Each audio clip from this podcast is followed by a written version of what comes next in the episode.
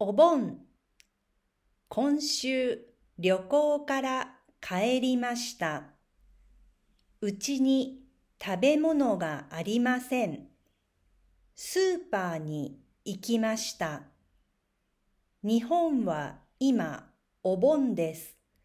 だから私もスーパーで花を買いました。お盆は家族の行事です。8月13日から16日までです。家族に会いに実家に帰ります。そしてお盆は亡くなった人のための行事です。亡くなった人の魂が帰ってきます。